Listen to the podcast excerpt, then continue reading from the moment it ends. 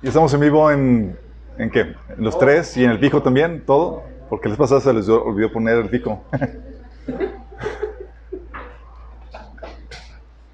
ok, vamos a orar. Vamos a poner este tiempo en la mano de, de Dios.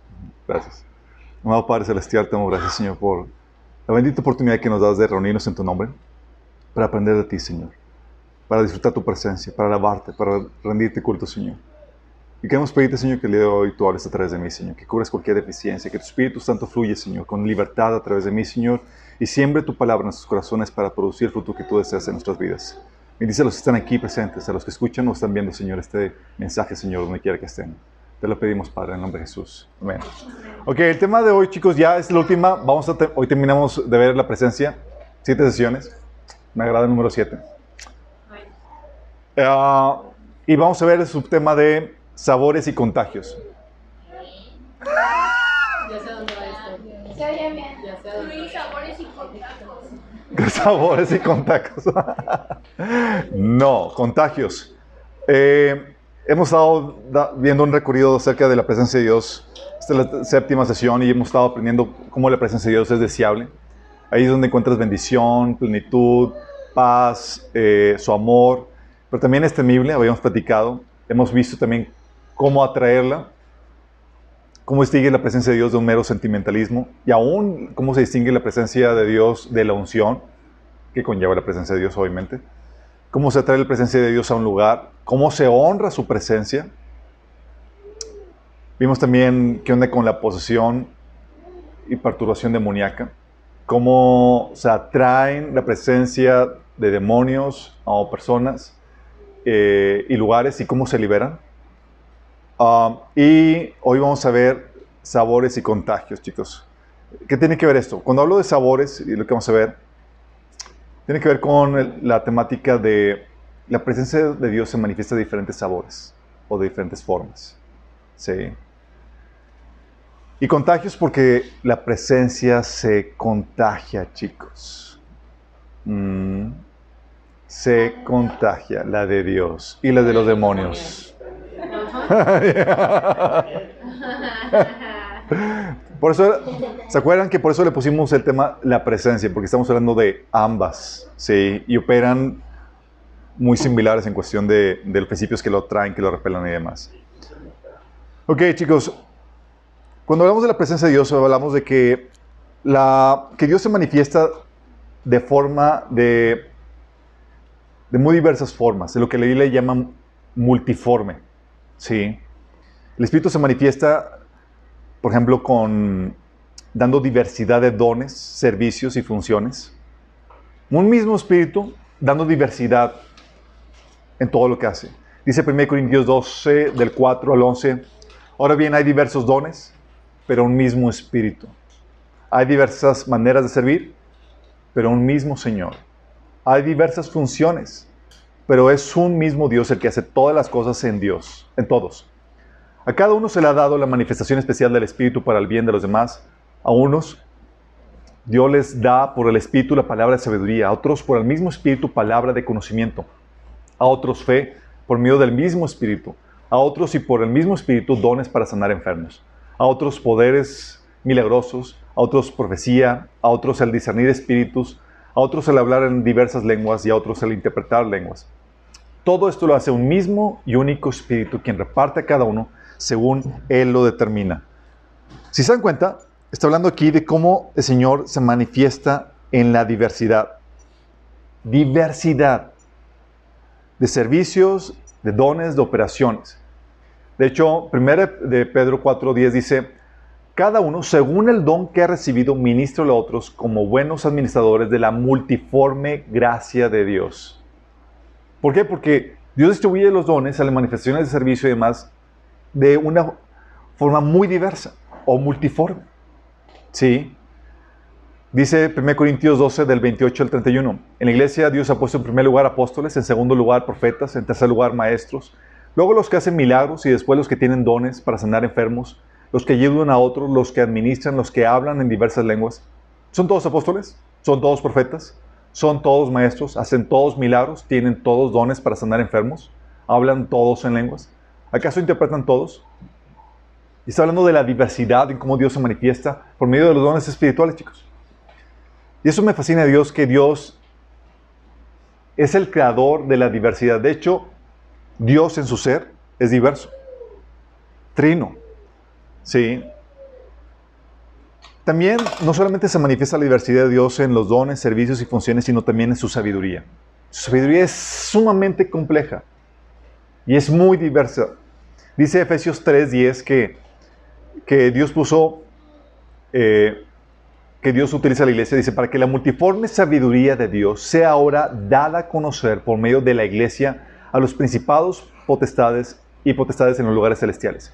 Fíjate cómo le llama a la iglesia, dice, la multiforme sabiduría de Dios. Es decir, la sabiduría manifestándose para muy diversos aspectos, en muy diversas áreas. Y Dios manifestándose ese conocimiento. También hay diversidad de miembros, chicos. Y todos decimos, amén. Dice 1 Corintios 12, 12, de hecho, aunque el cuerpo es uno solo, tiene muchos miembros y todos los miembros no obstante ser muchos, forman un solo cuerpo. Así sucede con Cristo. Todos somos a diversidad de, miembros.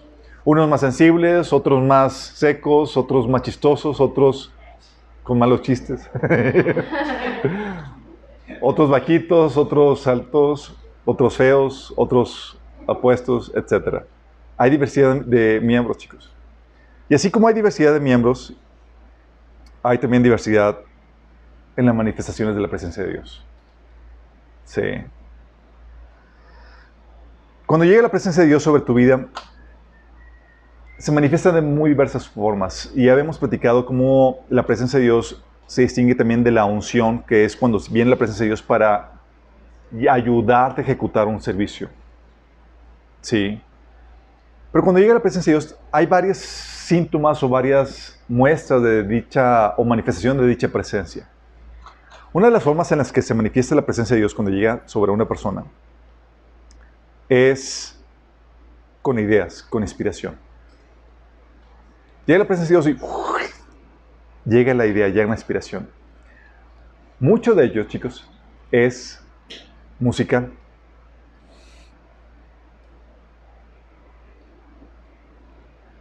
Dice Efesios 5 del 18 al 19 sean llenos del Espíritu, cantando salmos e himnos y canciones espirituales entre ustedes y haciendo música al Señor en el corazón. No sé si les ha pasado de que están así tan llenos, tan rebosantes que empiezas a tararear una nueva canción o empiezas a componer una rola. Obviamente es una de las formas en que se manifiesta. No significa que el que no se manifiesta así en tu vida no hayas experimentado la presencia de Dios. Yo recuerdo cuando llegué a los pies de Cristo, si algo me fluía, y todavía me fluye, son las nuevas melodías y la composición para el Señor. Y era una nueva, nueva. De hecho, hasta le mandé, recuerdo, en ese entonces estaba en su apogeo Marcos Will, le mandé a su disquera varias canciones que, compuse y no le di seguimiento, pero me contestaron, ah, sí, estamos interesados, hermanos. Y ya me ocupé otras cosas y los mandé a volar. Pero, eh, pero llega así la manifestación de la presencia de Dios de esa forma. De hecho, dice Salmo 45.1, hermosas palabras conmueven mi corazón por eso recitaré un bello poema acerca del rey. Mi lengua es como una pluma de un hábil poeta. Llega la, fluye la, la, inspiración para componer. Dice Hechos 10, 45, que los oían hablar en lenguas y alabar a Dios cuando llegó la presencia sobre un lugar. Alabar a Dios. ¿Cómo que alabar a Dios? Sí, llegó la inspiración y empezaron, se soltaron alabando a Dios. Hechos 2 del 8 al 10 dice, ¿Cómo es que cada uno de nosotros los oye hablar en su lengua materna? Cada, todos oímos por igual proclamar en nuestra propia lengua las maravillas de Dios. Salmo 43 dice, puso en mis labios un cántico nuevo, un himno de alabanza a nuestro Dios. Al ver esto, muchos tuvieron miedo y pusieron su confianza en el Señor. Como el Señor llega y pone un cántico nuevo. Entonces se manifiesta de forma eh, eh, musical, chicos. A veces llega la nueva melodía empiezas a fluir y es manifestación de la, de la presencia de Dios que está cayendo sobre ti. También la inspiración se manifiesta por medio de pláticas y debates. ¿Te ha pasado que estás en medio de una plática, un debate o una charla y sientes que ¿de dónde saqué esta sabiduría? Dios, órale, es Dios, dice Marcos 13, 11, cuando los arresten y los sometan a juicio, no se preocupen de antemano por lo que van a decir Solo hablan lo que Dios les diga en ese momento, porque no serán ustedes los que hablan, sino el Espíritu Santo. Oh, Si les ha pasado, es genial cuando dices, hasta te quedas sorprendido y dices, wow. Obviamente tienes que estar consciente que es el Espíritu, no eres tú. Porque luego vas a salir con que, ah, qué listo soy. No, no. De hecho, Esteban menciona algo en la Biblia en Hechos capítulo 6, capítulo 7, que lo que tiene Esteban era que estaba lleno de el Espíritu. Y una de las manifestaciones de esa llenura era que nadie podía hacerle frente a la sabiduría y el Espíritu con que él hablaba. Así de, de fuerte que fluía el Espíritu Santo con, con ideas para poder rebatir y defender la fe. También se manifiesta con profecía, chicos. Hechos 2.18, de cierto, sobre mi siervo, sobre mis siervas, en aquellos días derramaré mi espíritu y profetizarán. Esa profecía, chicos, es cuando llega la, inspiración de Dios empiezan a hablar cosas que el Señor quiere hablar en ese momento. Hechos 19.6 dice, después cuando Pablo les impuso las manos, el Espíritu Santo descendió sobre ellos y hablaron en otras lenguas y profetizaron. Una manifestación de la llenura del Espíritu Santo. Llegaba la, la, eh, la, inspiración profética. De hecho, ¿se acuerdan el episodio cuando Samuel quería eh, encarcelar este quería perseguir a, David y, fue a mandar a unos, a unos soldados y demás. En 1 Samuel 19, del 20 al 24, llegan los soldados y caen bajo la presencia del Espíritu Santo y empiezan a profetizar. Llega él y órale, también empieza a profetizar. Sí. Dice, dice, dice, y él también se despojó de sus vestidos hablando de Samuel y profetizó igualmente delante, digo, Saúl empezó a profetizar igualmente delante de Samuel y estuvo desnudo todo aquel día y toda aquella noche. De aquí se dijo también Saúl entre los profetas. Qué fuerte. Entonces puede venir eso. De hecho, algo que no están, es algo que suele suceder contigo si tú estás habituado a hacer tu proceso de sanidad emocional. ¿Por qué? Porque llegas a la presencia de Dios, te y demás, y de repente llega la inspiración con palabras o de las escrituras y demás que te ayudan a dar, a entender el propósito de la situación que estás viviendo. Sí. O cuando estás ministrando a alguien en sanidad emocional, llega la inspiración del Señor y te da la palabra de consuelo que requiere esa persona. ¿Qué es eso? Inspiración, producto de la presencia de Dios fluyendo en esa persona y en ese lugar. ¿Sí? También se manifiesta con, con dando poder y habilidad para llevar a cabo dicho ministerio, algún ministerio, algún servicio. Y es algo que hemos platicado, como llega el Espíritu Santo sobre una persona, así como llegaba con, con este Sansón, y de repente lo lo empoderaba para poder llevar a cabo la tarea de, ser, el libertador de, Israel. Lo mismo sucedía con este David y con Saúl. llegaba al poder de Dios cuando lo requería en el momento de que lo requería para llevar a cabo la función. Tú ves en ejemplos en Éxodo 30 del 35 del 30 al 35 cómo venía el Espíritu de Dios sobre algunas personas para que hicieran trabajos artísticos de oro, plata, bronce y demás. Ves en el libro de Daniel capítulo 1 cómo el Espíritu de Dios estaba sobre ellos para darles habilidad en la literatura y en la academia, chicos. Sí. E incluso para interpretar sueños. También ves eh, en el caso de David que vino la unción y lo empoderaba para poder convertirse en el gran guerrero que, en el que se, se, convirtió. Sí. Y aún Juan el Bautista para predicar y llevar a cabo su tarea de ayudar a que los hijos se reconcilien, se reconcilien con los padres y para convencer a los que están apartados de que vuelvan al buen camino. Era la unción para llevar a cabo eso. Sí. Pero también hay manifestaciones físicas, chicos, con la presencia de Dios. Una de las manifestaciones físicas, chicos, es debilidad.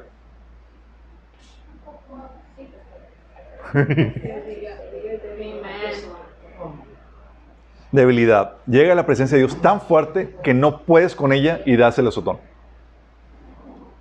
Caso, Juan, el apóstol, dice, se le apreció la presencia de Jesús ahí en el Apocalipsis y dice que al verlo caía a sus pies como muerto.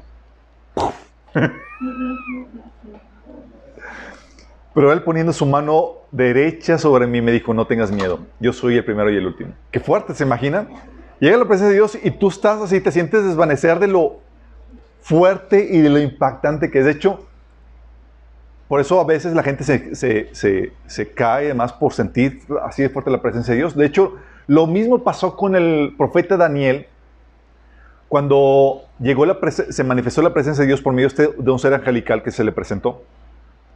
Dice Daniel capítulo 10 del 8 al 19, dice, de modo que, que dice Daniel, quedé ahí solo para contemplar tan sorprendente visión de este ser angelical enviado de parte de Dios. Dice, las fuerzas me abandonaron, mi rostro se volvió mortalmente pálido y me sentí muy débil.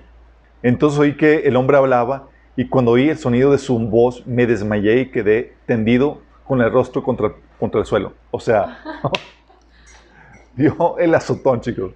Y este ser angelical llevaba, o sea, no, llevaba la presencia de Dios que ocasionó ese impacto, sí. Pero no era, muchos dicen que no es, no es el mismo, no, es, no era Dios mismo. Dice, en ese momento una mano me tocó y aún temblando me levantó y me puso sobre las manos y las rodillas.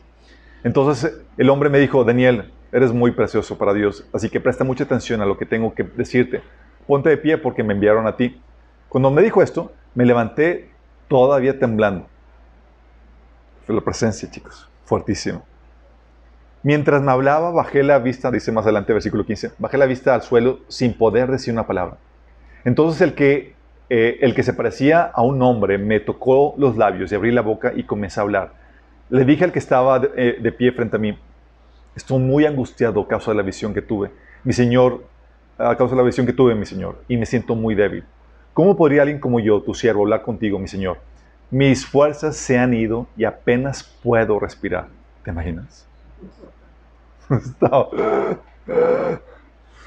Dice, entonces el que se parecía a un hombre volvió a tocarme y sentí que recuperaba mis fuerzas. No tengas miedo, dijo, porque eres muy precioso para Dios. Que tengas paz, ánimo y fuerza.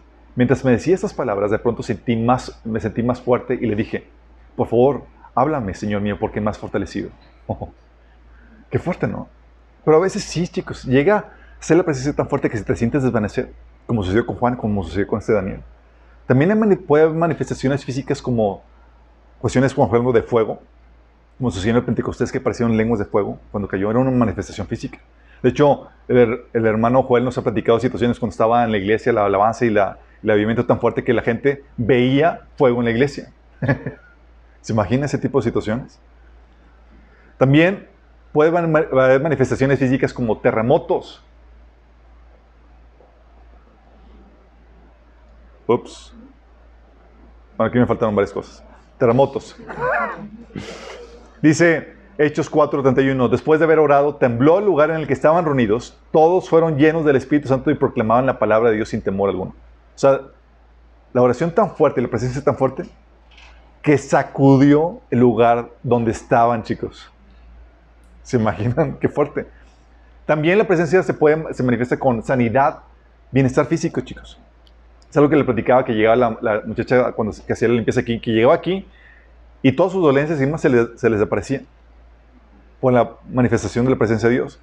Hechos 19:12 dice, cuando ponían sobre los enfermos pañuelos o delantales que apenas habían tocado la, piel de Pablo, quedaban sanos de sus enfermedades y los espíritus malignos salían de ellos.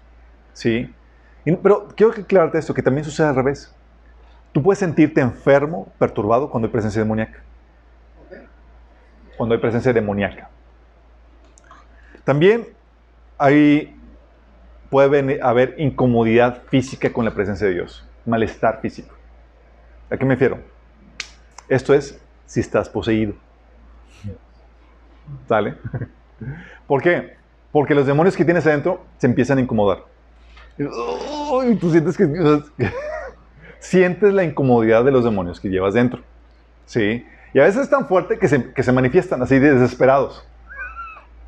Como sucedió con una neumonía que estaba en la sinagoga entró campante, normal, como cualquier persona, y la presencia de Dios estaba tan fuerte eh, que se empezó a manifestar, dice Lucas 4, del 33 al 35. Siete veces Jesús estaba en la sinagoga y un hombre poseído por un demonio, un espíritu maligno, clamó gritando, vete, ¿por qué te entrometes con nosotros, Jesús de Nazaret? ¿Has venido a destruirnos? Yo sé quién eres, el santo de Dios. Pero Jesús lo reprendió, cállate, le ordenó, sal de este hombre. En ese mismo momento el demonio arrojó al hombre al suelo mientras la multitud miraba. Luego salió de él sin hacerle, sin hacerle más daño. Y hay veces donde la presencia de Dios está, está muy fuerte o los temas que se están tocando son de gran incomodidad para los demonios ¿Y qué crees? Si tú tienes uno, vas a sentir incomodidad física. Sí. Náuseas, malestar y demás. Y, oh my goodness. sí. Te sientes así como que, ¡ay! Eh, cuando hemos dado taller de liberación y perturbación, me ha tocado ver a personas, digo, entre los asistentes, a gente que se está así moviendo, retorciéndose, porque por lo incómodo que resulta el tema. ¿Sí? ¿Mande? El amiguito dentro está así como que no le gusta la cosa, ¿sí? Y quisiera gritar, cállate, pero no puede. Bueno, lo mismo sucede al revés, chicos, ¿eh? O sea, tú te puedes sentir, tú que llevas la presencia de Dios, puedes sentir, puedes sentirte incómodo ante la presencia demoníaca cuando llegas a un lugar teniendo tú la presencia de Dios. Llegas a meter, ¡ay, es un mecha! Aquí hay algo. Sí. Tus antenitas vinil detectan perturbación espiritual y sientes la tensión espiritual y demás. Se, también se da al revés. Si hay manifestaciones físicas y se siente físicamente de una forma, es difícil explicarlo, pero si ya has pasado por eso puedes sentirte identificado. Bueno, esas son manifestaciones físicas, chicos. Sí, pero también hay manifestaciones de estado de ánimo, sentimiento. Y eso es muy, muy importante. Porque cuando llegas a un, cuando llega la presencia de Dios, cuando llega la presencia de Dios sobre tu vida, tú puedes sentir su estado de ánimo. Puedes sentir sus emociones. Las de Dios. No las tuyas. Las de Dios. La presencia de Dios puede provocar emociones en ti. Pero cuando llega la presencia de Dios sobre ti, tú puedes sentir lo que Él está sintiendo. Es lo mismo que pasa con las personas, chicos. A veces tú dices, oye, sientes el amor de la gente. ¿Sí? Bueno, lo mismo pasa con Dios. Llega y sientes lo que Él está sintiendo en tal determinada situación o por tal determinada persona. Puedes sentir el amor que Él tiene por ti. Llegas a su presencia y sientes a Dios amándote. Dice Romanos 5:5. Y esa esperanza no acabará en disilusión, pues sabemos con cuánta ternura nos ama Dios porque nos ha dado el Espíritu Santo para llenar nuestro corazón con su amor. Y ese amor que, que sientes es lo que estás sintiendo es lo que Dios siente por ti y se siente bien sobrecogedor. Y dices, wow, me ama. Sí. De hecho, siente no solamente su amor, puedes sentir su adopción de cómo te ama como hijo. A pesar de que a veces desobediente, eh, cabezadura, eh, Dios así te, te, agarra y dice, tú eres mío. Dice Hermanos 8 del 15 al 16, ustedes no recibieron un espíritu que, te, que de nuevo los esclavice al miedo, sino el espíritu que los adopta como hijos y les permite clamar, Abba Padre. El espíritu mismo le asegura a nuestro espíritu que somos hijos de Dios. Y llega el Señor y nos abraza y nos hace sentir que somos sus hijos. Y nos reprende, y, pero, pero con su abrazo. Dice, ¿se acuerdan el episodio que habíamos leído? Cuando Israel en el desierto, cabezones, testarudos, quejumbrosos, con un montón de cosas que tenían que hacer, pero eran el pueblo de Dios. Y Dios cuando se dirige a ellos a dar una palabra profética por medio de Balaam, Dios se dirige a ellos y no le dice cabezones o así, no, le dice, cuán hermosas son tus tiendas, Jacob. Qué bello es tu campamento, Israel. Son como arroyos que se ensanchan, como jardines a la orilla del río, como los aloes plantados por el Señor, como cedros junto a las aguas. Sus cántaros rebosan de agua, sus semillas su semilla goza de agua abundante, su rey es más grande que Agag, su reinado se engrandece. ¿Qué, palabras decir esto? Pero lo mismo pasa con Dios con nosotros. Aunque fallamos y demás, solamente porque hemos correspondido su amor y hemos confiado en Él, y se dice, wow, me eres bello. Qué heavy. Sí. También puedes sentir el gozo del Espíritu Santo. Señor de repente por una situación se siente gozoso y tú sientes ese gozo. Dice Lucas 10, 21. En esa misma ocasión Jesús se llenó del gozo del Espíritu Santo y dijo, oh Padre, Señor del cielo y de la tierra, gracias por esconder estas cosas de los que se creen sabios e inteligentes y por revelárselas a los que son como niños. Sí, Padre, te agradó hacerlo de esta manera. El Espíritu Santo infundiéndole el gozo que estaba sintiendo el Espíritu. ¿Alguien lo ha sentido? Si que dices, wow, que no sé por qué estás tan gozoso, pero es El Señor dándote su sentir de gozo y de victoria. También la paz. Señor, dice, llega el Señor y el Señor está tranquilo y tú sientes su tranquilidad. Dice la Biblia en Colosenses 3:5 que la paz de Cristo debe gobernar nuestros corazones. ¿Sí? Y que Él guarda en perfecta paz a los que confían en Él, los que concentran en Él sus pensamientos. Isaías 26:3 habla acerca de eso. También a veces llega la presencia de Dios y ¿sabes qué experimentas? Ah, dolor. Dolor que te lleva a la intercesión. Dice Romanos 8:26, asimismo, nuestro, nuestra, en nuestra habilidad el Espíritu acude a ayudarnos. No sabemos qué pedir, pero el Espíritu mismo intercede por nosotros con gemidos que no puedan expresarse en palabras. A veces llega el Señor y te causa la conmoción al dolor que Él está sintiendo por una situación y tú no puedes ni siquiera expresarlo. Nada más hasta el dolor. Sí. Puedes llegar también a, a experimentar la presencia de Dios como la carga por hablar las palabras de Dios. El Señor quiere hablar y, te, y tú llega la presencia sobre, sobre, ti y sientes ese fuego por hablar. Lo que estás sintiendo, lo que el Señor está sintiendo. Dice Jeremías 29. Sin embargo, si digo que nunca mencionaré el nombre del Señor o que nunca más hablaré en su nombre, su palabra arde en mi corazón como fuego. Es como fuego en mis huesos. Estoy agotado tratando de contenerla. No puedo hacerlo. Y el Espíritu Santo, tienes que hablar esto y no podía contenerlo. Miqueas 3:8 dice, yo en cambio estoy lleno de poder, lleno del Espíritu del Señor. Estoy lleno de justicia y de fuerza para denunciar con valentía el pecado y la rebelión de Israel. Entonces sientes ese, fuego de Dios que es, que es esa carga del Señor por transmitir ese mensaje. Y como viene la presencia de Dios sobre ti, ¿qué sientes? Ese mismo fuego. Y no te puedes callar. ¿Les ha pasado? ¡Ah! tengo que mencionar, tengo que decirlo. También puedes sentir la tristeza del Espíritu.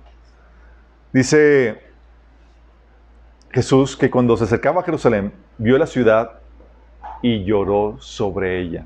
Y dijo, como quisiera que hoy supiera lo que te puede traer la paz, pero ahora está oculto a tus ojos. Te sobrevendrán días en que tus enemigos levantarán un muro y te rodearán y te encerrarán por todos lados te derribarán a ti y a tus hijos dentro de tus murallas. No dejarán una piedra sobre otra porque no reconociste el tiempo en que Dios vino a salvarte. Llegó a la ciudad y empezó a llorar. Y a veces pasa así con nosotros. Hay una situación que entristece a Dios y siente su tristeza. De cuando rechazan al, Señor, de cuando pasa la oportunidad que tienen, o cuando alguien con sus actitudes está entristeciendo el corazón del Espíritu. Dice Efesios 4:30, no contristéis al Espíritu Santo de Dios con el cual fuiste sellados para el día de la redención. Sí. Y esa tristeza el Señor te la hace sentir. De hecho, es la tristeza que dice en 2 Corintios 7:10, que es la que viene de Dios. Y es para poder producir en ti un arrepentimiento. Sí, pone esa tristeza. También puede venir el Señor a, compartirte su compasión. Dice Mateo 9, 36 al 38 que al ver las multitudes, Jesús tuvo compasión de ellas porque estaban agobiadas y desamparadas como ovejas sin pastor. Y esa misma compasión, cuando llegue la presencia de Dios, puede compartirte un pedacito de eso. De hecho, episodios que he tenido con el Señor en su presencia donde he sentido el dolor y la tristeza por gente o por situaciones y siento que mi alma se deshace del dolor. Y le tengo que decir, Señor, ya para, Señor, por favor. para, en serio. Porque es tan fuerte el dolor.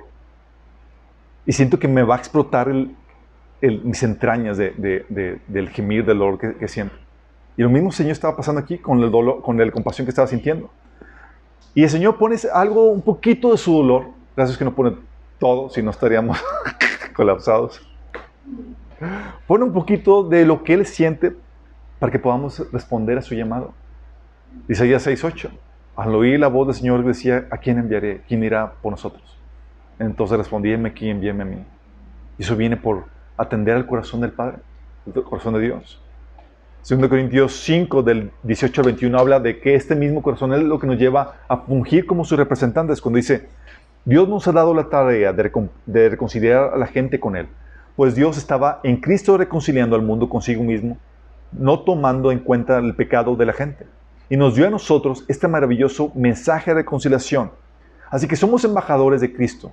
Dios hace su llamado por medio de nosotros. Fíjate el llamado que hace por medio de nosotros.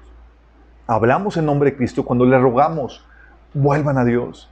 Pues Dios hizo que Cristo, quien nunca pecó, fuera la ofrenda por nuestro pecado para que nosotros pudiéramos estar en relación correcta con Dios por medio de Cristo.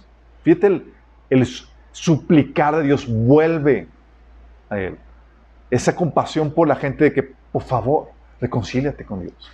ese corazón de compasión, el Señor lo puede poner en ti cuando llega a su presencia también puede poner en ti no solamente la compasión, el enojo y la indignación de Dios. ¿Les ha pasado? La mayoría es enojo nuestro, chicas. Pero de vez en cuando puedes llegar a sentir la indignación o el enojo de Dios. Como sucedió con Jesús, ¿se acuerdan? En Juan 2, del 3 al 17, cuando llegó a, al Jerusalén,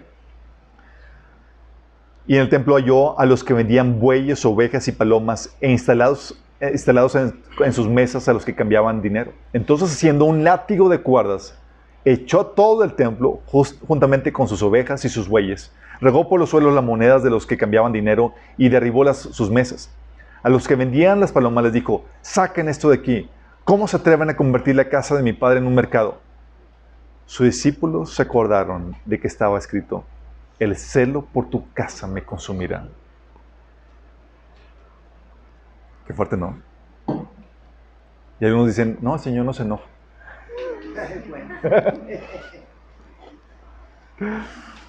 Fíjate lo que dice. Apocalipsis 19:15, hablando de Jesús. De su boca sale una espada afilada para derribar a las naciones. Él las gobernará con vara de hierro y desatará el furor de la ira de Dios, el Todopoderoso, como el jugo que corre del lagar. Fíjate, dice, Él va a desatar el furor de la ira de Dios. Es decir, Él va a encarnar esa ira. Él va a ser la expresión de esa ira.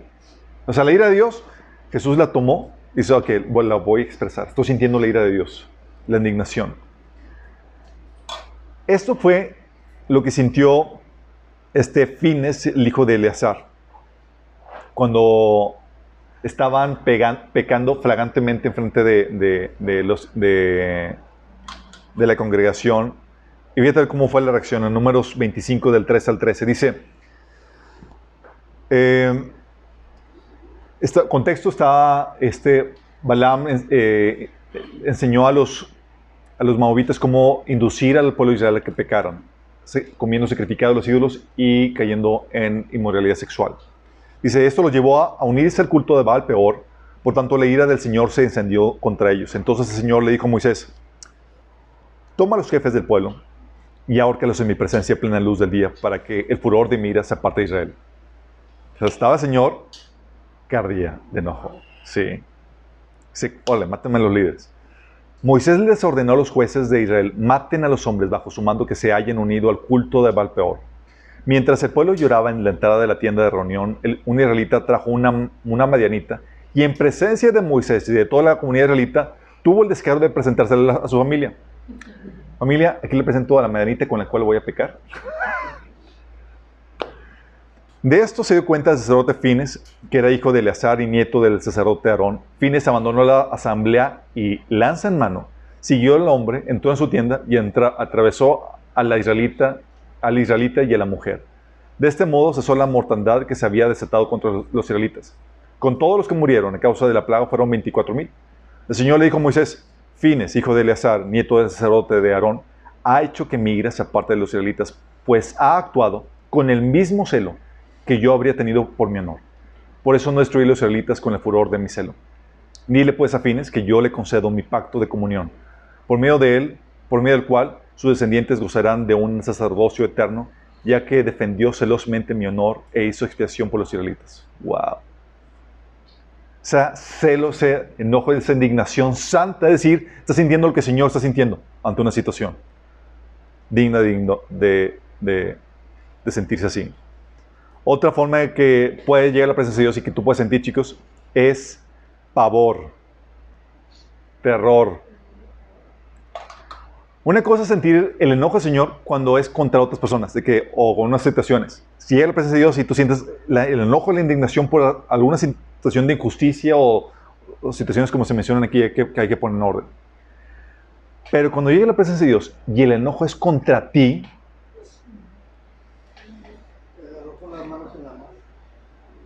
lo normal que sientes es pavor.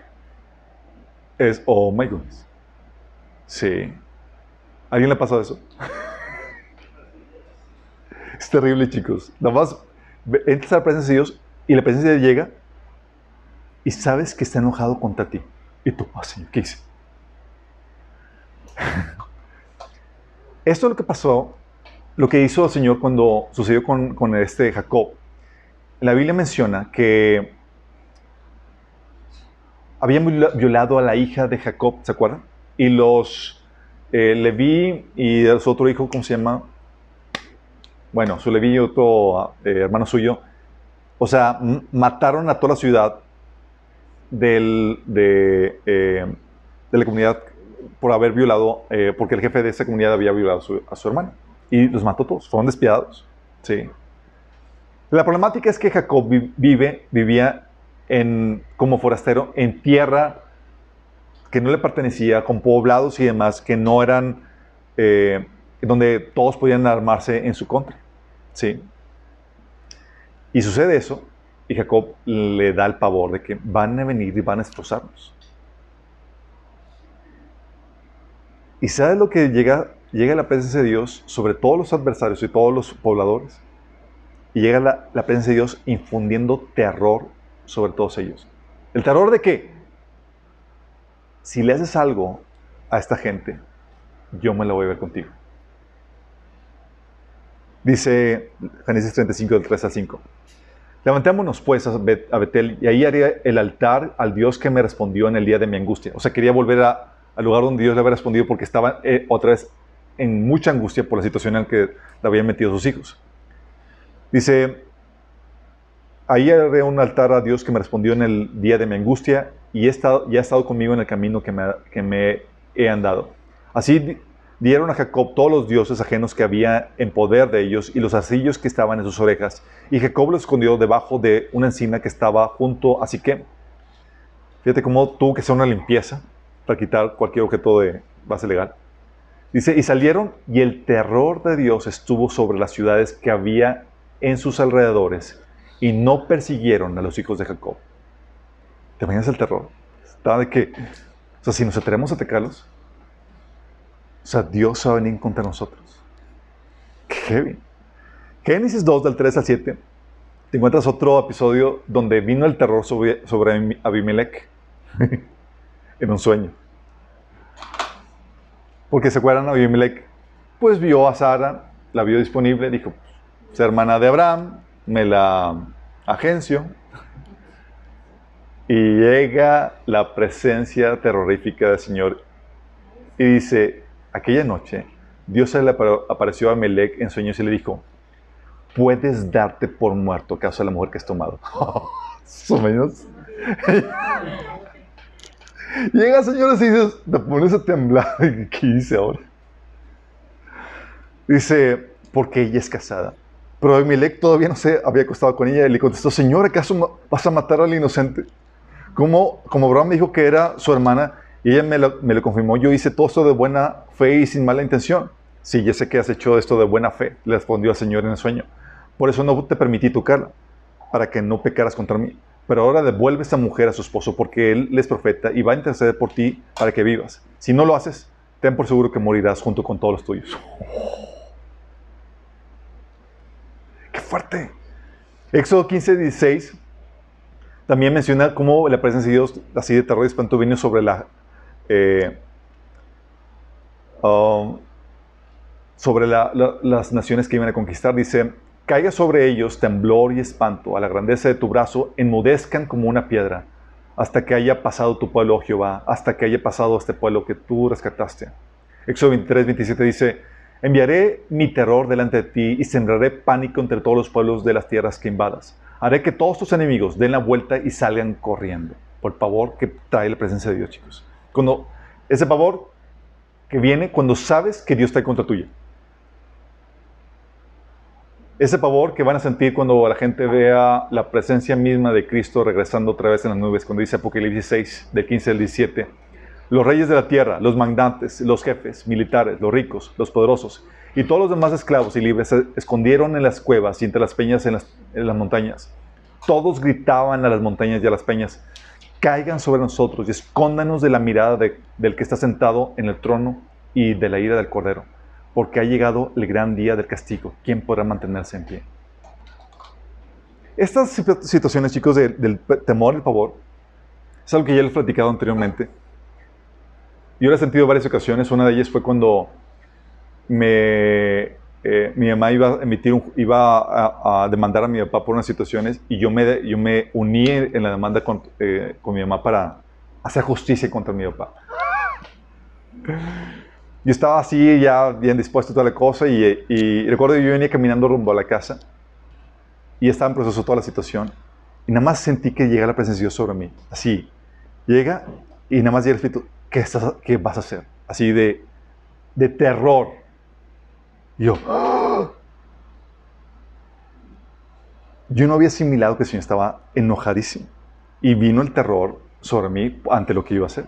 Cuando llega eso, o que hablo con mi mamá, es que no puedo yo hacer nada porque el Señor se va a enojar contra mí. Lo mismo me pasó cuando una mañana me levanté, hacer mi devocional y el Señor está sumamente enojado conmigo porque había hecho llorar a mi esposa una noche anterior. que yo llego, esas veces que les había platicado que pues haces un comentario que no te das cuenta que es áspero, que es mal, de mala onda y te vas a dormir y tú inconsciente de lo que haces, ¿no? Y llego a mi devocional y la presencia de Dios llega y sí, dices, tengo esto contra ti. Y empieza a regañar. Yo, son puntadas mías. No. Y, me siento intimidado por la presencia de Dios. Y le digo a mi esposa, mi esposa estaba así súper contenta de que su padre celestial lo estaba defendiendo. Y entonces, ¿sí te sentiste mal? Sí, me dejaste llorando. Entonces no fueron entonces sí estaba enojado el Señor conmigo. Bueno. Así sucede, chicos. Llega la presencia de Dios y te puede darse convicción ese terror. ¿Alguien qué ha pasado eso? No, bueno, esperamos que nunca les pase. Eso significa que no han llegado a eso. que soy el único. Yo soy el único. Voy, qué eh, pero lo importante aquí, chicos, en todo esto, especialmente cuando sientes el estado de ánimo o el sentimiento de Dios, es que tú puedes estar conectado o desconectado de su espíritu. Puedes estar desconectado del espíritu. Tú estás sintiendo una cosa y Él es completamente diferente a lo que el Señor está sintiendo. Señor, así, con este sentir y tú en Babilonia. Sí, en la lela. Y eso se da a veces, chicos, donde a veces queremos entrar en un emocionalismo y entrar en un mood en el que Dios no encuentra. Y a veces tú quieres entrar en alegría, en gozo y demás, y el Señor está enojado. Y tú quieres forzarlo porque, ah, pues la alabanza va a detonar. No, no, pero el Señor está ahorita indignado y no estás conectado con, lo que, con el sentido de Dios. Sí. Por eso entrar a la presencia de Dios no se trata de la música, se trata de ponerse en contacto con el sentir del Señor. Y muchas veces nos desconectamos por completo de su presencia. Y cuando te conectas con su presencia, puedes saber lo que, cómo Él está sintiendo también cuando viene la revelación de Dios con respecto a cómo se siente ante tal o cual situación. ¿Sí? Con la revelación, con, por medio de su conocimiento, nos revela el, sentir y el parecer de Dios.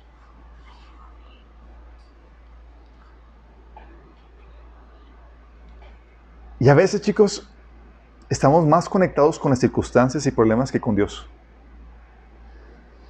Vemos a nuestro dador y vemos así está para correr la cosa. Y Dios tranquilo.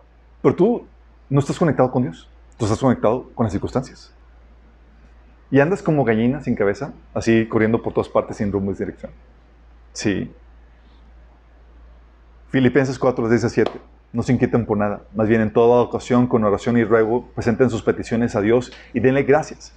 Y la paz de Dios, que sobrepasa todo entendimiento, cuidará sus corazones y sus pensamientos en Cristo Jesús. ¿O por qué crees que, que Jesús le decía a los discípulos en Mateo 6, del 25 al 34?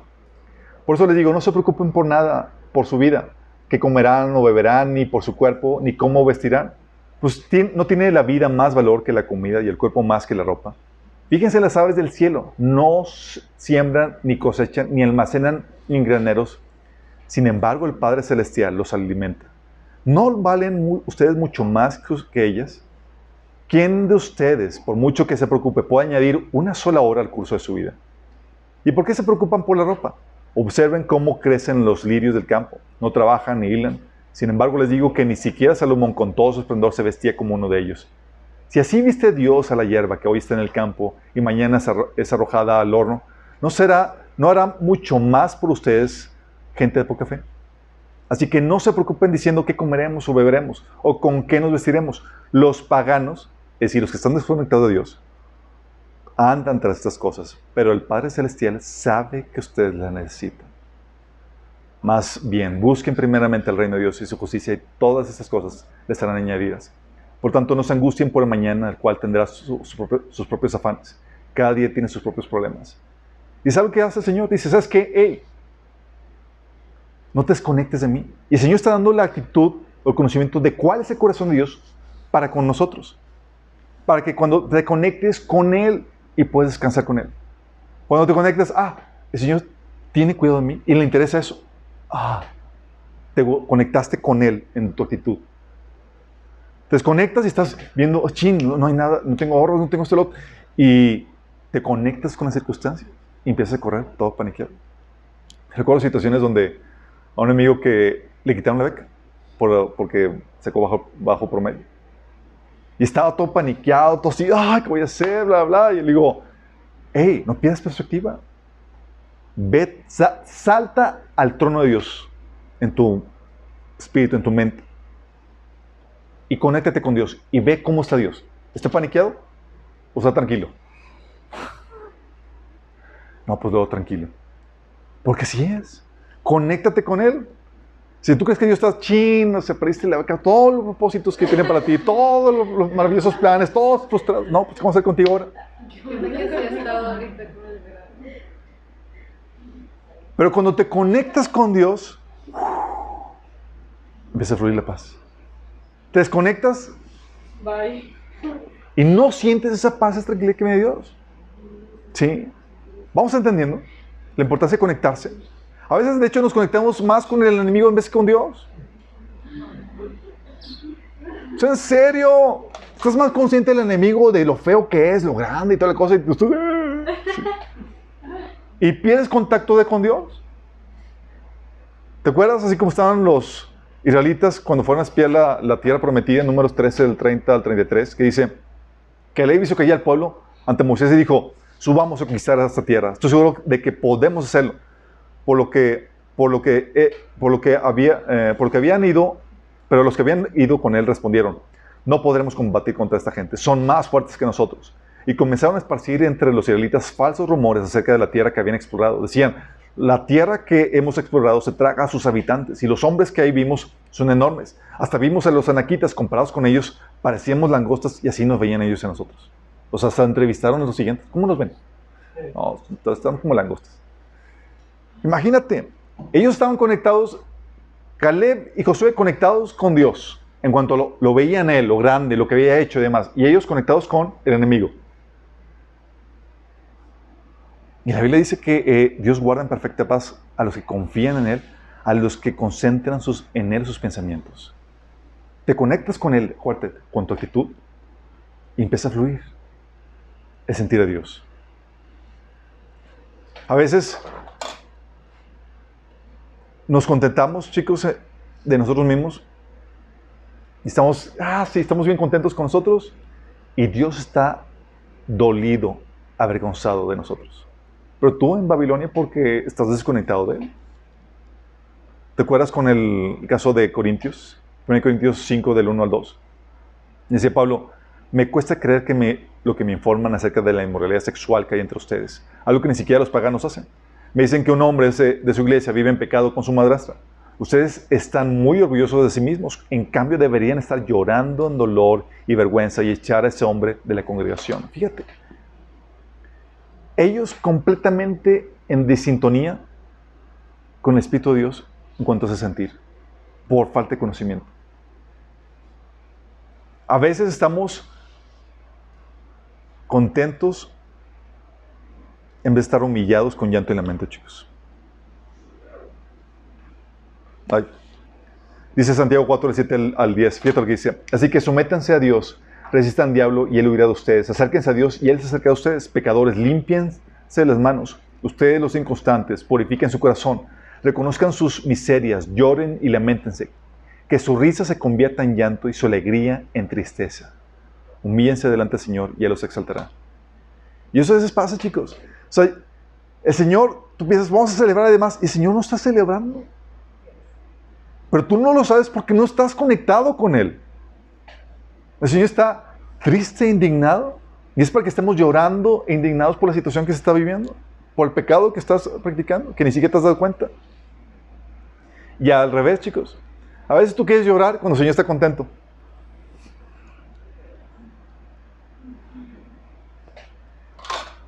Completamente desconectados. Sí. Dice Nehemías 8 del 8 al 12 están celebrando la fiesta de las enramadas y se supone que es una fiesta para alegrarse. Y el Señor ordenaba para alegrarse. Y estaban leyendo en, el libro de Nehemías, ahí el, el, pueblo de Israel, el libro de la ley. Y decía, y ellos leían con claridad el libro de la ley de Dios y lo interpretaban de modo que se comprendía su lectura. Al oír las palabras de la ley, la gente comenzó a llorar pero el gobernador, de, el gobernador Nemías, el sacerdote y el maestro Esdras y los levitas enseñaban al pueblo, le dijeron, no lloren, ni se pongan tristes porque este día es consagrado al Señor, su Dios. Se supone que era un día para alegrarse, chicos. Y esos tipos lloran.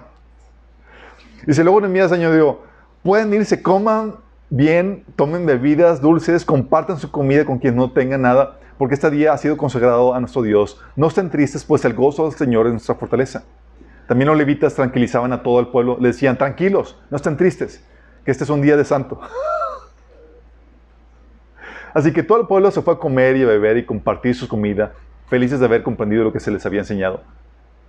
Otro episodio, a veces nos humillamos y afligimos cuando deberíamos estar alegres, chicos. Mateo 9, del 14 al 15, llegan eh, los discípulos de Juan preguntándole a Jesús, ¿por qué nosotros y los fariseos ayunamos muchas veces y tus discípulos no ayunan? Entonces que el, ayuno es un día, es para afligirte y humillarte y estar en luto. Jesús le dijo, ¿acaso pueden los que están en bodas tener luto entre tanto que el esposo está con ellos? Pero vendrán días cuando el esposo les será quitado y entonces ayunarán. Pero esa discrepancia en sentires, chicos, es porque te desconectas de Dios. El Señor dice, es tiempo de celebrar, tú quieres estar en luto. Sí. Tiempo de estar en luto y, tú quieres estar bien contento. Y por eso a veces no entramos y sentimos la presencia de Dios, chicos. Tú quieres empezar a alabanza y demás. Y el Señor dice, quiero un tiempo de, arrepentimiento, de humillación, de, de postrarse rodillas y, y arrepentirse. Pero tú estás en otra sintonía. Y por más que saltes, te alegres y demás, no fluye la presencia de Dios porque Él está en otro sentir. ¿Me explicó? Tú dices, wow, estamos, súper bien y el Señor nos ha prosperado, tenemos la bendición de Dios y, y soy rico, me he enriquecido, no falta nada. Y no das cuenta que el diagnóstico de Dios es que eres infeliz, miserable, pobre, ciego y desnudo. Y en vez de estar alegre por tu situación es para que estés eh, lamentándote. ¿Sí me estoy explicando, chicos? Yo conocido situaciones donde yo quería, estamos en un grupo de chavos, recuerdo, y pues tú entras en la mecánica de que, ah, pues con alabanza entras al presencia de Dios y demás, pero yo no estaba acostumbrado o yo no estaba sensibilizado a sintonizarme al Espíritu, a cuál es el sentir del Espíritu en ese momento. Entonces comenzamos la alabanza, le dirigimos y demás, y no fluyó la presencia en lo más mínimo. Y llega alguien y dice, siento que el Señor quiere hacer esto y esto. Y, y, y fluimos a lo que el Señor quería hacer, que no era nada que ver con la alabanza. Y se desató la presencia. Y todos empezamos a sentir que el Señor se estaba derramando. Porque se trata de eso, de sintonizarnos al corazón del Señor. Cuando llega la presencia, tú puedes saber en cuál, cuál es el sentir del Señor con respecto a algo. Y le des que fluyamos esto. Porque si no, va a ser mero sentimentalismo, donde el Señor no está. ¿Me voy explicando? Cuando estamos conectados con el Espíritu, como congregación, estamos en un mismo sentir. El Señor sintoniza las emociones de todos, chicos. Sí. Eh, he escuchado, no sé si, si es cierto o no, que entre las mujeres incluso se sincronizan los periodos. Algo similar llega al Señor con nosotros. Cuando llega la presencia, nos sintoniza todos en el mismo sentir, chicos. Dice 1 Pedro 3:8, finalmente sé todos del mismo sentir, compasivos, amándoos fraternalmente, misericordiosos y amigables. ¿Cómo podemos ser todos tan diversos estando en el mismo sentir? Por el mismo espíritu. Porque cuando llega la presencia de Dios, tú sientes lo que el espíritu está sintiendo. ¿Vamos a entenderlo? Por eso podía incluso resolverse conflictos. Porque cuando tú estás desconectado de Dios, empiezan las rencillas y demás. Pero le dice Pablo, por ejemplo, en Filipenses 4.2, Ruego Evodia y, Sinquique que sean de un mismo sentir en el Señor. No dice, a ver, que Evodia sea el mismo eh, sentir que Sintique. No, no, no. Las dos en el Señor. Si se, si se sintonizan con el Señor, van a haber unidad en ese sentido. Romanos 15, del 5 al 6 dice, pero el Dios de la paciencia y de la consolación os dé entre, os dé entre vosotros un mismo sentir según Cristo Jesús, para que unánimes, a una voz, glorifiquéis al Dios y Padre nuestro Señor Jesucristo. Fíjate cómo habla de que nos dé un mismo sentir en Cristo Jesús, para que unánimes, a una voz, glorifiquemos a Dios, a Dios y el Padre de nuestro Señor Jesucristo.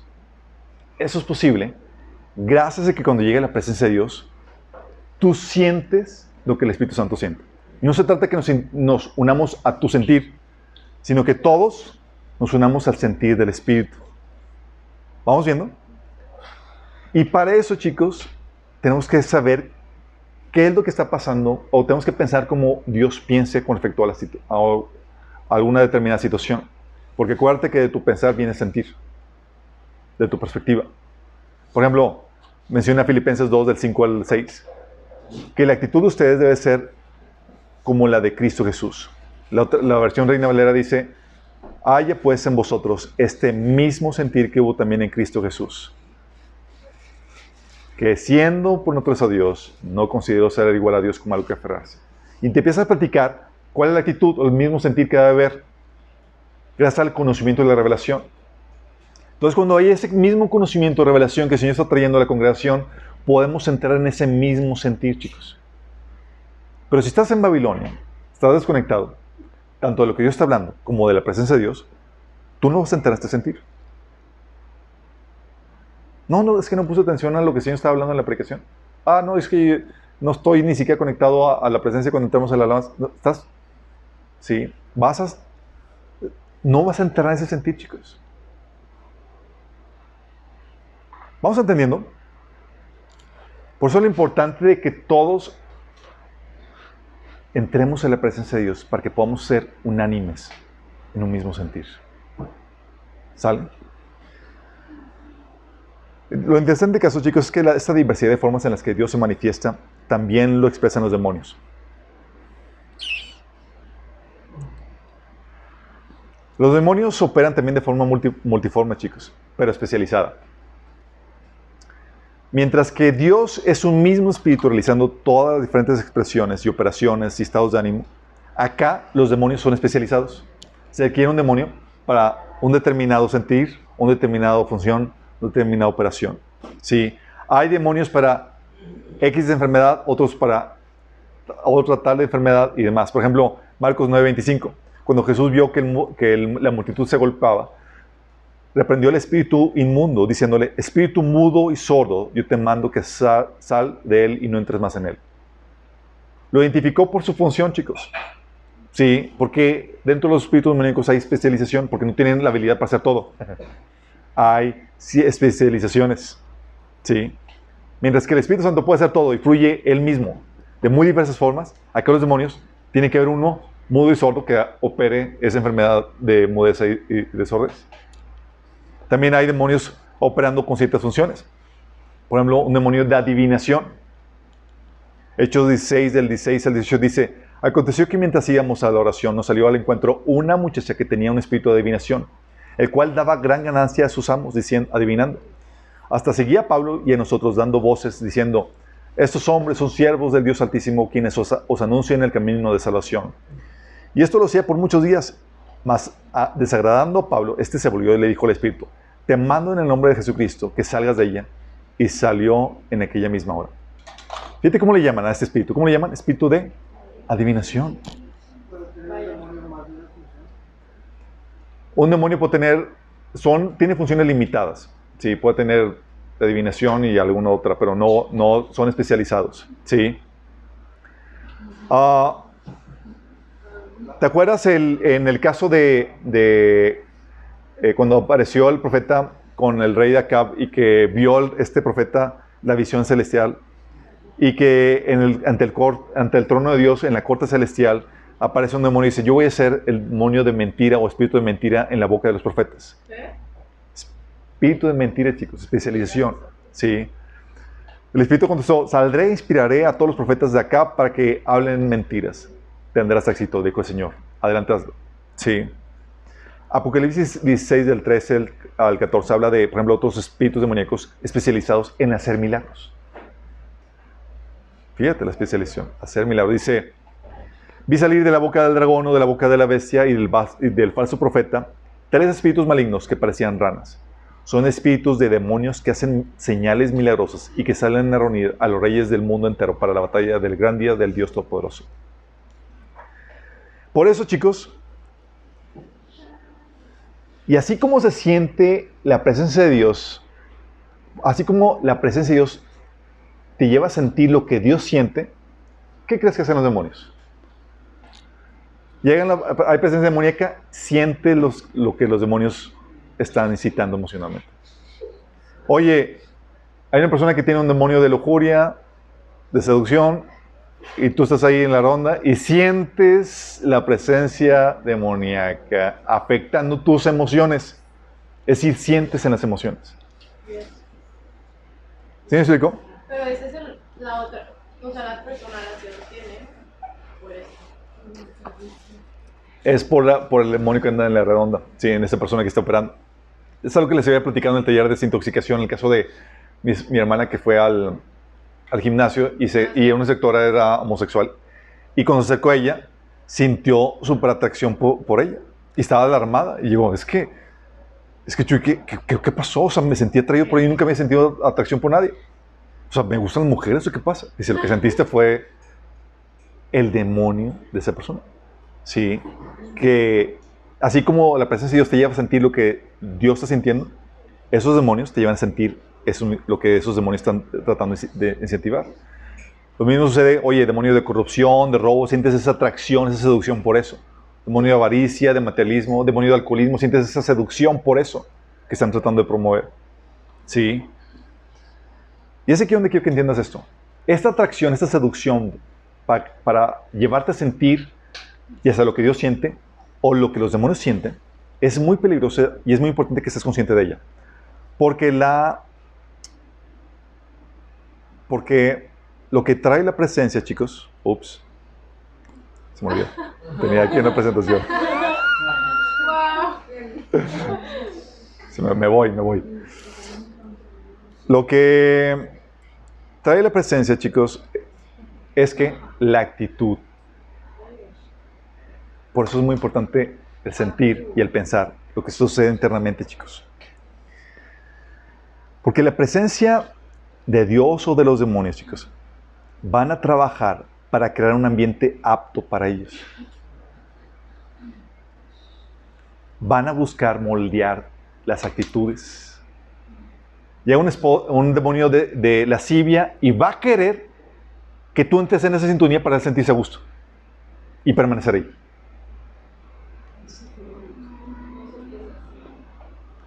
Llega el demonio homosexual te desata esas emociones y tú las aceptas y fluyes en ellas, ya creo el ambiente propicio para seguir trabajando contigo y hacer que su presencia permanezca ahí. Qué bien. Lo mismo pasa con la presencia de Dios. La presencia de Dios te va a sintonizar con su actitud, con su sentir, con su pensar y te va a alinear para que Él pueda estar contigo a gusto. Y va a la presencia de Dios y vas a sentir la carga ah, que estás sintiendo y demás. Y como tú te estás sintonizando con el corazón de Dios, Él se va a sentir a gusto contigo. Y va a fluir por medio de ti. Por también la presencia de demonios te sintonizan a su actitud, en su sentir, en su pensar. Y van a tratar de alinearte para que ellos puedan estar a gusto contigo. ¿Estás consciente de eso? Qué heavy. Y eso te nos recuerda, chicos, que la actitud se contagia. Y si la actitud se contagia, la presencia se extiende.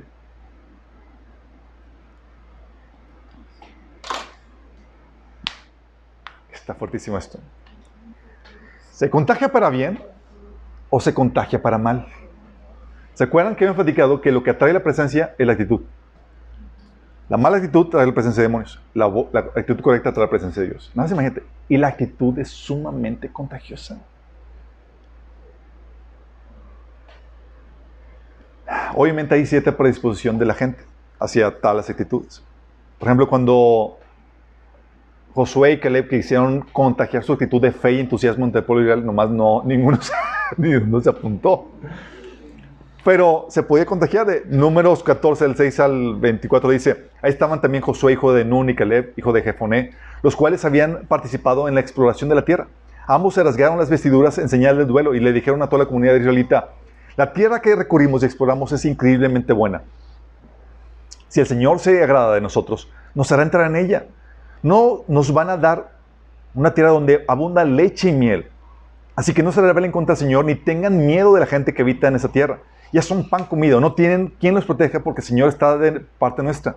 Así que no les tengan miedo. ¿Qué están queriendo hacer estos chavos? Contagiar su actitud. Más adelante, versículo 21 dice Dios, juro por mí mismo y por mi gloria que llena toda la tierra, que aunque vieron mi gloria y las maravillas que hice en Egipto y en el desierto, Ninguno de los que me desobedecieron y me pusieron a prueba repetidas veces verá jamás la tierra que bajo juramento prometí dar a sus padres. Ninguno de los que me despreciaron la verá jamás. En cambio, mi siervo Caleb, que ha mostrado una actitud diferente y me ha sido fiel, le daré posesión de la tierra. ¿Qué tenía? Una actitud. ¿Y qué quería hacer Caleb y, Josué? Contagiar su actitud. ¡Eh, no tengan miedo! Son como pan comido. El Señor está con nosotros. Segunda Crónicas 32, 8 dice, el rey está hablando este Ezequías. Venían unos ejércitos invasor y Ezequías, fíjate cómo lo que empieza a hablar, dice, el rey podrá tener un gran ejército, dice Ezequías, pero no son más que hombres. Con nosotros está el Señor nuestro Dios para ayudarnos y para pelear nuestras batallas por nosotros. Las palabras de Ezequías alentaron en gran manera a la gente. ¿Qué, qué ocasionaron, chicos? Cambiaron la actitud, chicos, de incredulidad a fe y ánimo. Y eso, ¿qué pasa con la actitud correcta? Detona la presencia de Dios. De hecho, es lo que hacemos en la iglesia, chicos. Venimos a contagiarnos de la actitud correcta, de la presencia de Dios. Tú estabas tal vez aquí estabas por tu lado ya sucumbiendo a la actitud que quiere un mundo sembrar en tu mente y demás, y llegas y te bañas de la, presencia, de la actitud correcta que atrae la presencia de Dios a tu vida. ¿Estás entendiendo? No solamente por, porque está la alabanza, la, eh, la compañerismo, sino también por, porque se te, por medio de lo que Dios está haciendo con tal testimonio, por medio de la aplicación, por medio de la alabanza, las letras de lo que cantas, aprendes a ver las cosas como Dios las ve y a sintonizarte con Él.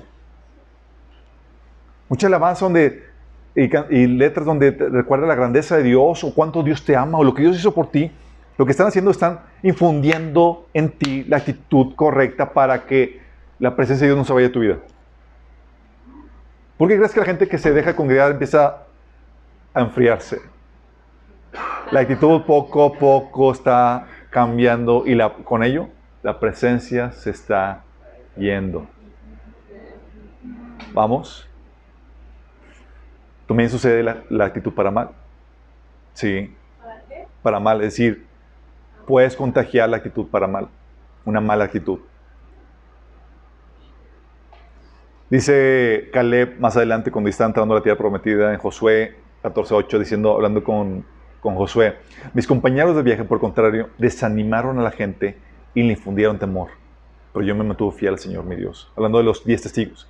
Ellos contagiaron de una mala actitud, chicos. Sí. De hecho, números 14, el 36 al 37, dice, los hombres que Moisés había enviado a explorar la tierra, a explorar el país, fueron los que, al volver, difundieron la falsa información que la tierra era mala. Con esto incitaron o hicieron que toda la comunidad murmurara. Por eso los responsables de haber difundido ese falso informe acerca de aquella tierra murieron. Dios los. Porque con su, contagiaron de una mala actitud que atraía la incredulidad, el desánimo y juntamente con ello presencias demoníacas. ¿Te acuerdas? Manda eh, este, mm, los moabitas habían inducido al pueblo de Israel a pecar, eh, llevándolos a que rindieran culto a los ídolos y a que cometieran inmoralidad sexual. Entonces, en venganza, va- Dios los ordena que vayan y destruyan a, a los moabitas. Y llegan los guerreros, ¿y qué crees? Llegan con. Llegan con todas las mujeres moabitas. Dejamos a todas estas vivas. Dice números 31, 16. ¿Por qué dejaron con vida a las mujeres? Les reclamó Moisés. Precisamente son ellas las que, siguiendo el consejo de Balaam, incitaron al pueblo de Israel a rebelarse contra el Señor en el nombre de Peor. Son ellas las que causaron la plaga que hirió al pueblo del el Señor. O sea, contagiaron la mala actitud, inducieron. Cambiaron su perspectiva acerca de la idolatría. Ah, pues no está tan mal. Ah, pues vamos a participar. ¿Por qué crees que Deuteronomio 7 y varios otros pasajes, de hecho vimos el taller en la serie de apartados acerca del, peligro de la influencia del mundo? Dice Deuteronomio 7, del 20 de 2 al 4, cuando el Señor tu Dios te haya entregado, eh, Señor te haya entregado la tierra y tú le hayas, digo, te haya entregado las naciones y tú las hayas derrotado, deberás destruirlas por completo. No harás ningún pacto con ellas ni les tendrás compasión. Tampoco te unirás en matrimonio con ninguna de esas naciones. No darás tus hijas a sus hijos, ni tomarás sus hijas para tus hijos, porque ellos los apartarán del Señor y los harán servir a otros dioses. Entonces la ira del Señor se encenderá contra ti y te destruirá de inmediato. ¿Y qué crees que hace el mundo, chicos, continuamente? Trata de contagiarte de la actitud incorrecta para poder contagiarte de presencia demoníaca. ¿Estás consciente de eso? Si cedemos a la actitud, atraerás la presencia que corresponde a ella. Una mala actitud va a traer la presencia de demonios. Oye, tu actitud no resistió y fuiste se- seducido a, la lascivia y la inmoralidad sexual. Llega la presencia acorde a eso. No resististe, tu actitud no resistió y fuiste seducido a la homosexualidad. Llega presencia demoníaca sobre ti. No resististe, fuiste seducido a la corrupción. Ah, pues no está tan mal, todos están aquí corrompiendo. Y te contagia la actitud.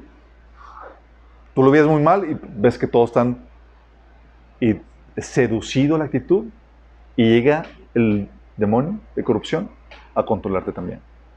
Oye, no sé, fuiste seducido, no resististe y, y fuiste seducido a la idolatría, así como los israelitas. Pues bien, todo está normal, pues tú lo hacen.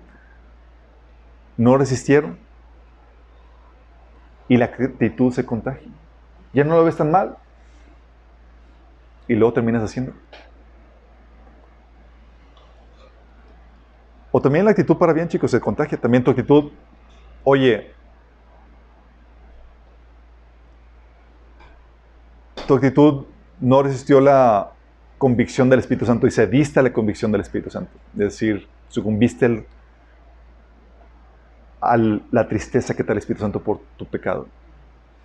Fuiste seducido a la santidad y el Espíritu Santo más fuerte llega sobre ti. Oye, no resististe, la, no resististe a la belleza del Señor y fuiste seducido a amar, más fuerte llega sobre ti. Y es lo que pasa, chicos. Se les ha pasado a personas que, de hecho, lo ponías es Lewis en una en un escrito cuando estaba llegando, cuando estaba, fue partícipe de los estudios bíblicos que estaban ahí, y le escribían una carta a, un compañero, más vale que vengas pronto porque, porque Dios me está seduciendo. está hablando de que no puedo resistirlo, de, de el amor, de lo que estaba aprendiendo él, dices que voy a sucumbir y voy a terminar rindiéndome la fe eh, en Cristo. lo que hace, porque tú y yo contagiamos esa actitud, chicos, que hace que la gente se rinda al Señor. ¿Y qué hace con eso? Contagias de la presencia de Dios a otras personas. Funciona al revés, exactamente. Por eso te digo, la actitud se contagia y dependiendo de la actitud contagias la presencia. Qué heavy, ¿no? Lo grueso asunto es que esto nos lleva, la actitud lleva a los comportamientos los cuales dan las bases legales. Ya llegó el demonio del homosexualismo, fuiste seducido, no lo resististe, no administraste tus, no tus emociones, tus sentimientos, no lo aprendiste, sucumbiste, ya estás convencido que, ok, acepto esa inclinación. Ya tienes la actitud, la actitud te va a llevar al comportamiento. Y el comportamiento da base legal al enemigo. ¿Vas entendiendo? Ya cuando empiezas a actuar. Sí. Recuerda que la actitud es la disposición de tu corazón. La actitud incorrecta trae la presencia de demonios los cuales van a fomentar, van a fomentar esa actitud aún más para que actúes de acuerdo a ella y para que más gente sea contagiada por medio de esa actitud que tienes. Porque quieren extenderse. Es la forma en que conquistan territorios, chicos. Contagiando la actitud. De esta forma, obtienen base legal sobre individuos, comunidades, ciudades y naciones, chicos. Oye, llegas a un lugar, a una ciudad, y de repente, oye, hay, hay bloques de, de, de, moralidad sexual, eh, calles donde, oye, prostíbulos, aquí y el otro. Y dices, ¿tú qué onda? Y hay potestades ahí controlando eso. ¿Por qué? ¿Cómo se extendió tanto? Porque vino un demonio de más sobre una, unas cuantas personas y esas, esas, ellas contagiaron con su actitud, con su acción a más personas. No hubo resistencia y se va contagiando más. Y eso va, dando base legal a demonios sobre individuos, comunidades, ciudades y naciones. La ideología de género, por ejemplo, que está sucediendo, está cambiando la actitud de la gente para que se puedan extender demonios y controlen a la gente de esa forma. Por eso Pablo decía en 1 Corintios 5, 6, es terrible que se jacten de dicho, sobre dicho asunto. No se dan cuenta que ese pecado es como un poco de levadura que impregna toda la masa. ¿Se das cuenta lo, lo peligroso? O sea, si no se contrarresta ese pecado, se va a contagiar. Y al contagiarse va a traer la presencia demoníaca. Vamos captando. Y con esa base legal que el enemigo logra obtener,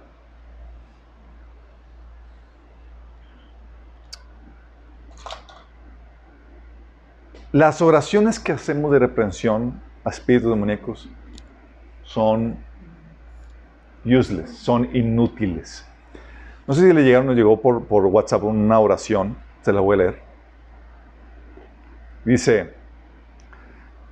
pues en el nombre de Jesús le pedimos perdón a Dios por los pecados e iniquidades de nuestros ancestros y, nuestros, y, y nuestros y de todo mexicano. Nos unimos y todos rompemos todas las actas, pactos y decretos que son contrarios a México, rompemos todo derecho legal que le ha dado todos los gobernantes y al mismo pueblo de México Satanás y rompemos todo título que el diablo tiene en nuestra contra y lo presenta ante el trono y lo presenta ante el trono del Padre. Revocamos todo poder que los enemigos hayan hecho en el nombre del Espíritu Santo con el poder de la palabra en el nombre de Jesús y profetizamos que Jesús, México es para Cristo y que su reino se extiende a lo largo y ancho de México y todos sus estados, ciudades, y, que la sangre de Jesús nos cubre y nos limpia todos el poderoso nombre, y que nos limpia en el poderoso nombre de Jesús. Amén. Declaramos que todo gobernante que, que no gobierna conforme a la voluntad del Padre es confundido y se pelean entre sí y huyen desfavoridos con terror porque el reino de Dios ha llegado. Amén.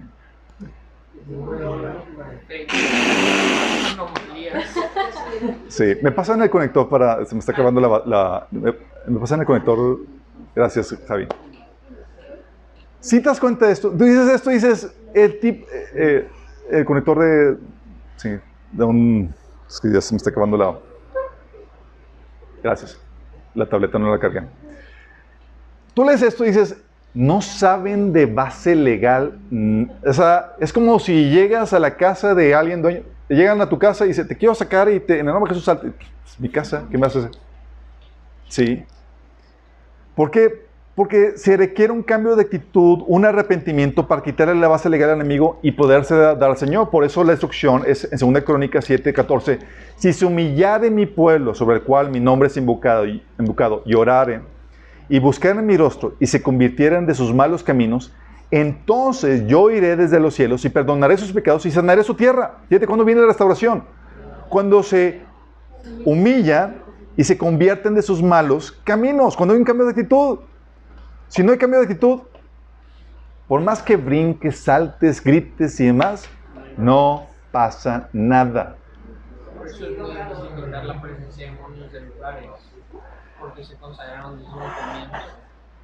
Es la predicación y la, conver- y la conversión de los corazones la que atrae la presencia de Dios, chicos. ¿Qué hace la predicación? Cambia la mentalidad, la actitud. Y la conversión, que es el responder a esa- es- eh, ese arrepentimiento, es lo que atrae la presencia. De hecho, dice Hechos 10, 44 al 46. Mientras Pedro estaba todavía hablando, el Espíritu Santo descendió sobre todos los que escuchaban el mensaje. Fíjate, estaba la prédica cambiando la actitud de la gente y ocasionó que la presencia del Espíritu Santo viniera sobre ese lugar. Sí. Dice, los defensores de la circuncisión que habían llegado con Pedro se quedaron asombrados de que el don del Espíritu Santo se hubiera derramado sobre los gentiles, pues los oían hablar en lenguas y alabar al Señor.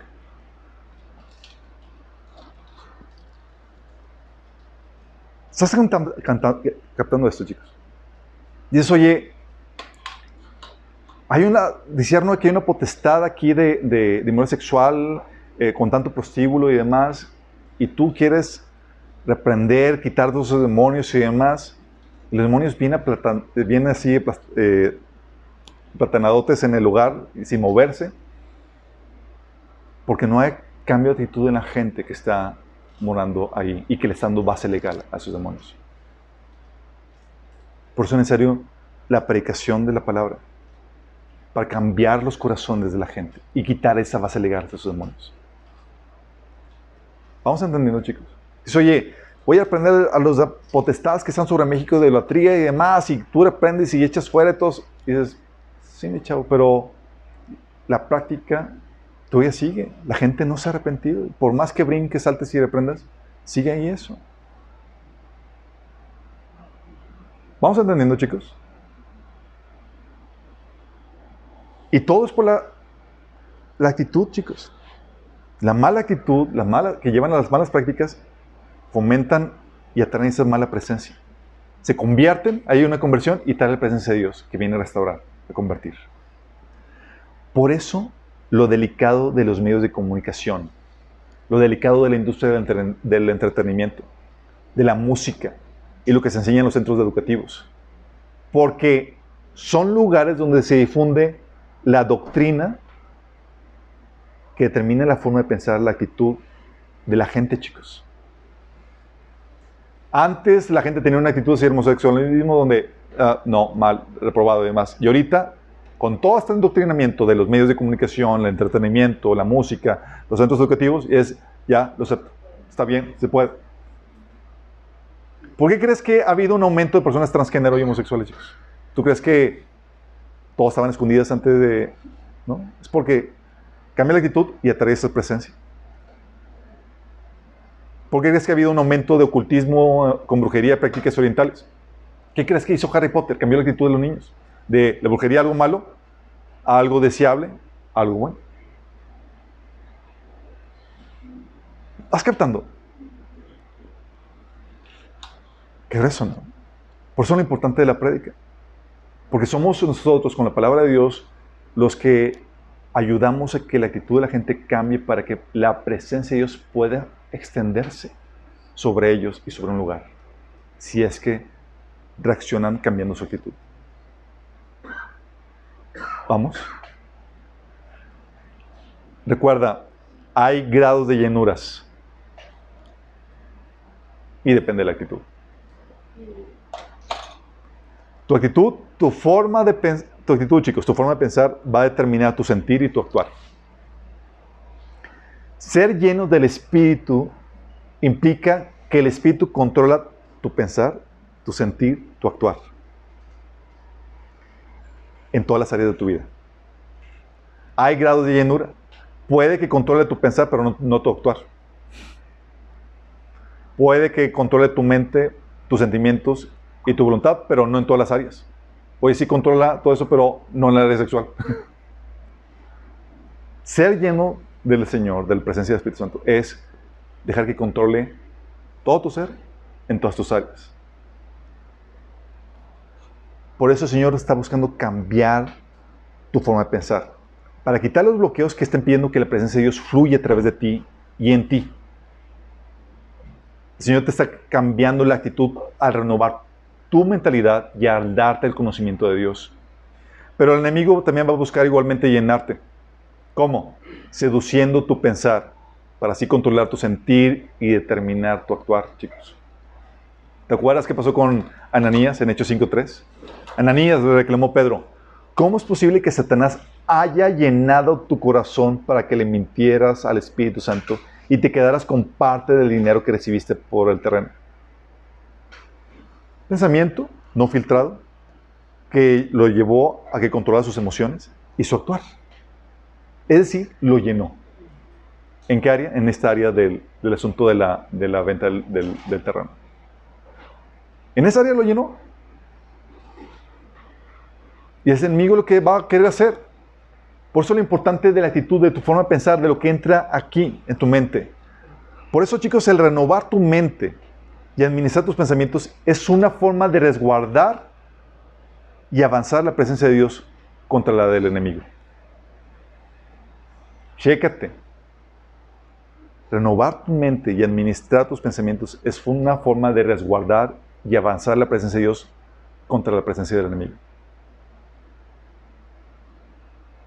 2 Corintios 10, del 3 al 5. Aunque vivimos en el mundo, no libramos batallas como, la, como lo hace el mundo.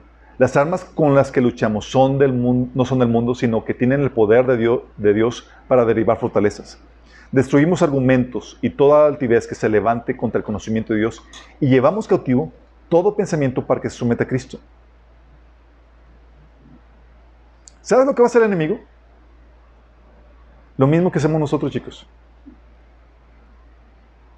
Va a querer entrar en el campo del enemigo para conquistar dicho territorio y avanzar, su presencia.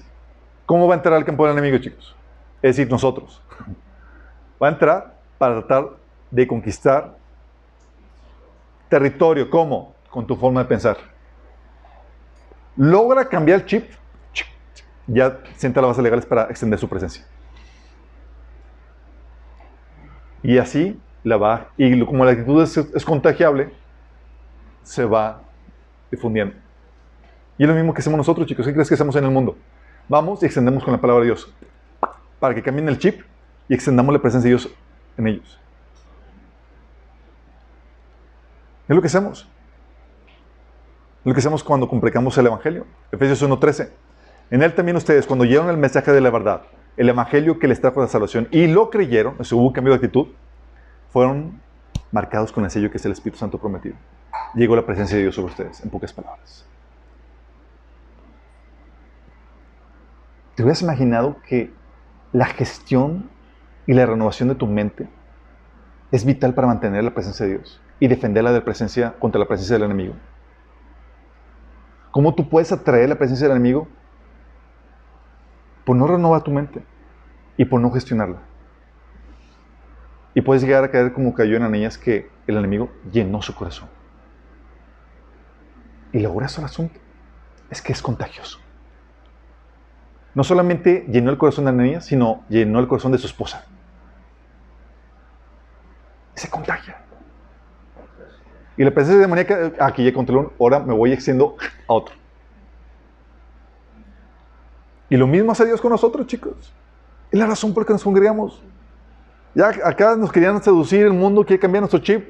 Llegamos aquí, ¡ah! nos, nos revitalizamos con el chip correcto para que la presencia de Dios se mantenga eh, con nosotros.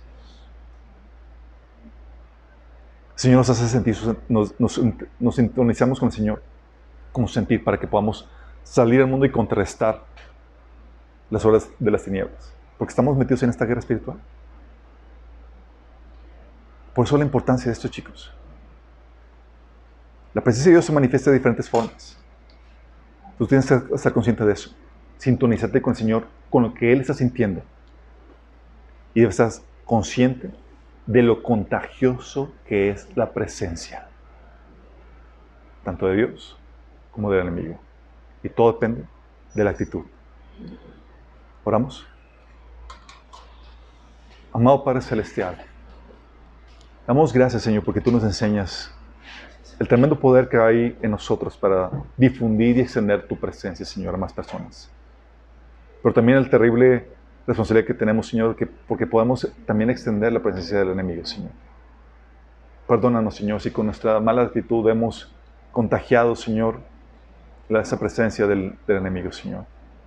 Que podamos ser esos siervos tuyos, Señor, que renuevan continuamente su mente, Señor, y administran sus pensamientos para que podamos, Señor, defender tu presencia y extenderla a más personas, Señor. Que no dejemos de compartir tu palabra, Señor, a diestra y siniestra, Señor. Que, para que la semilla pueda producir, Señor, esa presencia, Señor, en la vida de más personas. Tu presencia, Señor, en la vida de más gente. Ayúdanos, Señor, a esta meta. Te lo pedimos en nombre de Jesús. Amén.